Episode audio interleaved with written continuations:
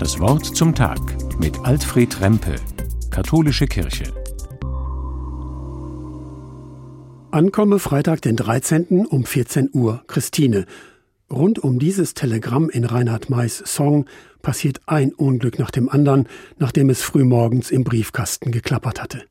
Weder findet er seine Schlappen noch die Brille, der Fahrstuhl bleibt stecken, der Dackel wird verrückt, sowas alles.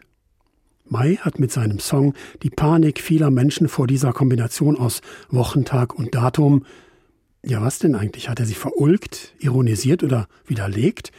Oder hat er etwa nur mitgespielt? Panik, habe ich gesagt.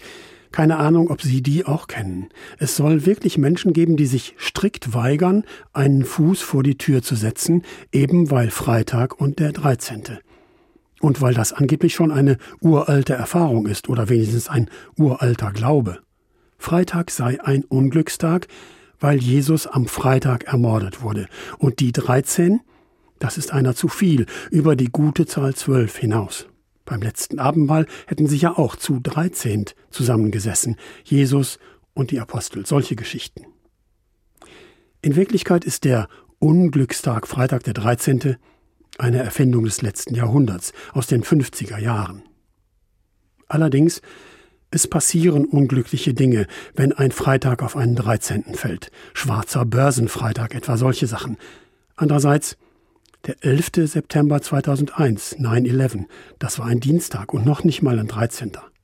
Ganz zu schweigen vom 24. Februar und Putins Angriff auf die Ukraine. Solche Katastrophen sind Entscheidungen von Menschen, die ausdrücklich was Böses wollen. Nein, es gibt keinen Tag mit besonderer Verbindung zu Glück oder Unglück. Mein letzter Sturz vom Fahrrad war am Mittwoch, einem 19.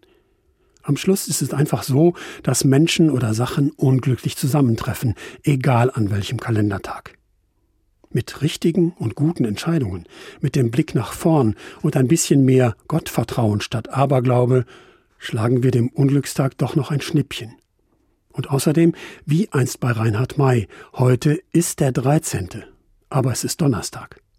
Alles Gute Ihnen für heute und morgen, wünscht Altfried Rempe, Trier von der Katholischen Kirche.